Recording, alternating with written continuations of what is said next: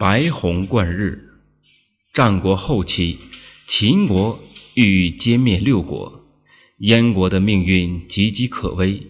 燕国的太子丹绞尽脑汁，思谋救国良策。终于，他想出了一个自认为聪明，实则愚笨的方法——刺杀秦王。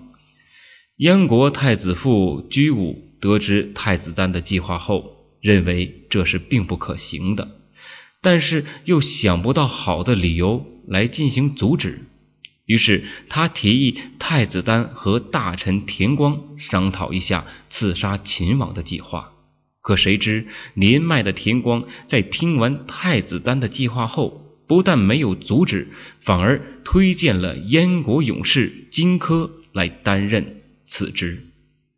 太子丹召见荆轲后，坦诚地说出了自己的计划：“我准备派遣一名勇士。”带两件丰厚的礼物去献于秦王，一件是燕国都抗地区的地图，另外一件是叛逃至燕国的秦将焚于期的人头。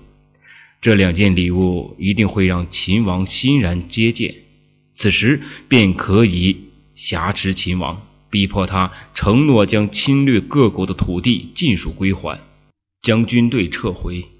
如果能够达到这样的结果，便是再好不过了。假如秦王拒绝，就立即杀了他，还望壮士为国效力啊！最后，荆轲答应了太子丹，决定刺杀秦王。荆轲离开后，太子丹派人观察天象，看到一道白虹直指太阳，但未穿过。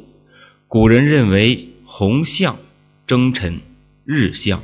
征军，白虹贯日，昭示着臣行刺军可以得以成功。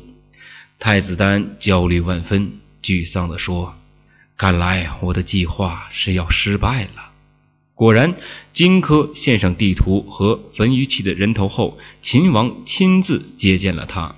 荆轲借秦王摊开地图的时候，顺势抽出藏在图中的匕首，刺向秦王。结果秦王躲了开，最后他死于秦王侍卫的乱刃之下。